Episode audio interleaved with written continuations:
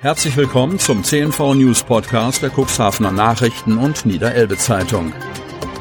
In einer täglichen Zusammenfassung erhalten Sie von Montag bis Samstag die wichtigsten Nachrichten in einem kompakten Format von sechs bis acht Minuten Länge. Am Mikrofon Dieter Büge. Montag, 13. Juni 2022. SPD schickt Krüger ins Rennen. Bürgermeister der Stadt Geestland setzte sich bei der Kandidatenkür zur Landratswahl gegen Friedhelm Ottens durch. Von Jens Christian Mangels. Geestland. Die Kuxland SPD hat ihren Kandidaten für die Nachfolge von Landrat Kai Uwe Bielefeld gefunden. Der will nach 18 Jahren im Amt nicht mehr. Nun soll Thorsten Krüger, Bürgermeister der Stadt Geestland, folgen.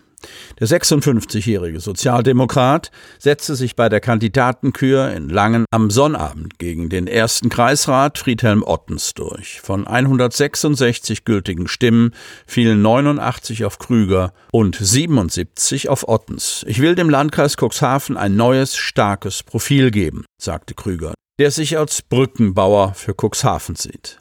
Am Ende schüttelten sie sich demonstrativ die Hände. Thorsten Krüger, der vom SPD-Vorstand als Landratskandidat vorgeschlagen worden war, und Mitbewerber Friedhelm Ottens zeigten sich nach der Entscheidung der Basis versöhnlich und zollten sich Respekt für einen fairen, parteiinternen Wahlkampf. Beide Kandidaten konnten in ihren Vorstellungsrunden punkten und ihre Fans hinter sich versammeln. Das Wahlergebnis fiel dann entsprechend knapper aus als von manchen im Vorfeld erwartet. Krüger wertete das Votum als Aufbruchssignal. Jetzt geht es los.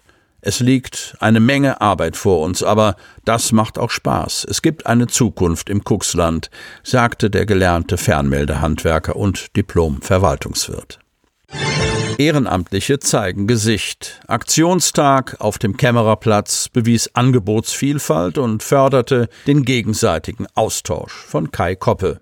Cuxhaven. Mit einem Tag des Ehrenamts haben lokale Vereine und Initiativen am vergangenen Sonnabend deutlich gemacht, wie bunt und wie wichtig freiwilliges Engagement für das Gemeinwesen vor Ort ist. Akteure nutzten auf dem Kämmererplatz die Gelegenheit, sich zu präsentieren formulierten aber auch Anliegen oder sorgten dafür, dass der Spaß nicht zu kurz kam.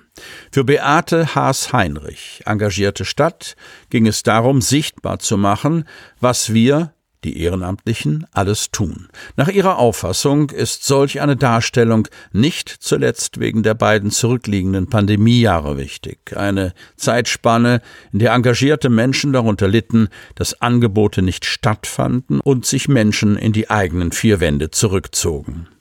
Noch, so betonte Haas Heinrich, sei man mit Corona nicht über den Berg. Der Engagementtag biete dennoch die Möglichkeit, Gesicht zu zeigen und Bürgerinnen und Bürgern die Existenz der verschiedenen Angebote in Erinnerung zu rufen. Bürger genießen den Vormittag im Grünen. Frühshoppen mit Musik zog zig Cuxhavener an. Cuxhaven. Die Scampi sind schon aus, meldete Melanie Eizen-Fischer, Vorsitzende des Vereins Bürger für das Schloss Ritzebüttel, gegen 13 Uhr. Da lief das Schlossgartenfrühstück, offizieller Titel Frühschoppen mit Musik, seit gut zwei Stunden und noch bemerkenswerter, als der Appetit auf kleine Leckereien war die Zahl, in der die Gäste am zurückliegenden Sonntag erschienen waren. Die im Halbschatten platzierten Sitzgarnituren waren voll besetzt. Einige Cuxhavenerinnen und Cuxhavener hatten zudem ihre eigenen Klappstühle mitgebracht und sich ein lauschiges Plätzchen mit Blick auf die Bühne gesucht. Neben der hohen Besucherfrequenz sprach auch die Begeisterung des Schlossgartenpublikums dafür, dass nicht wenige die pandemiebedingt ausgesetzte Veranstaltung vermisst hatten. Großen Beifall gab es für die Musikerinnen und Musiker der Big Band Cuxhaven, deren Repertoire weit über das typische Standardprogramm hinausreichte und in Stücken wie Birdland oder Watermelon Man gipfelte. Wie vorangegangene Frühschoppen bot auch die jüngste Auflage des Schlossgartenpicknicks die Gelegenheit, Gelegenheit, in entspannter Atmosphäre Freunde oder Bekannte zu treffen, die man vielleicht schon länger nicht gesehen hatte. Lokale Aussteller sorgen für Gaumenfreuden. Ob Pizza, Flammkuchen oder Hotdog mit Grünkohlbratwurst. Das Angebot bei Kulinarisches am Alten Hafen war vielfältig. Neuhaus. Lecker, lecker Lammcurry. Ran an die Buletten. Mit dieser ungewöhnlichen Aufforderung zog Lars Konert die Aufmerksamkeit der Besucher von Kulinarisches am Alten Hafen auf und zu sich. Er war einer der Beschicker der insgesamt 14 Stände auf der traditionellen Veranstaltung, die am gestrigen Sonntag im und rund um den Neuhäuser Hafenschuppen stattfand. Das Konzept der Veranstaltung war klar. An möglichst zahlreichen Ständen werden unterschiedliche Köstlichkeiten in kleinen Portionen angeboten, sodass der Gast sich durch das Angebot probieren und ein möglichst breites Spektrum an Geschmäckern erleben darf.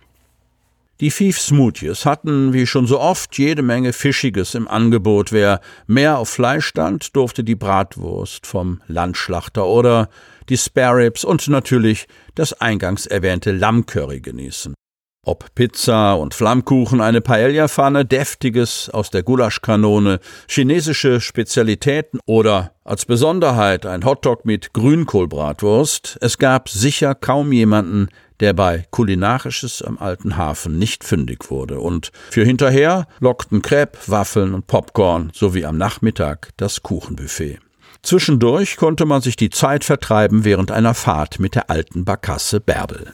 Auch Karin und Ewald Kappelmann aus Bülkau waren begeistert. Das ist wirklich eine schöne Veranstaltung. Es gibt hier viele tolle und unterschiedliche Angebote. Die Portionen waren bewusst etwas kleiner, so dass man vieles probieren konnte, freute sich Karin Kappelmann.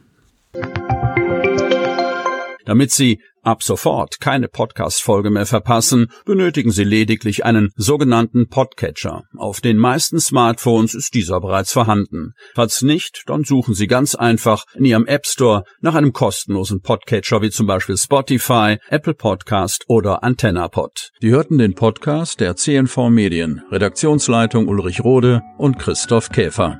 Produktion Rocket Audio Production.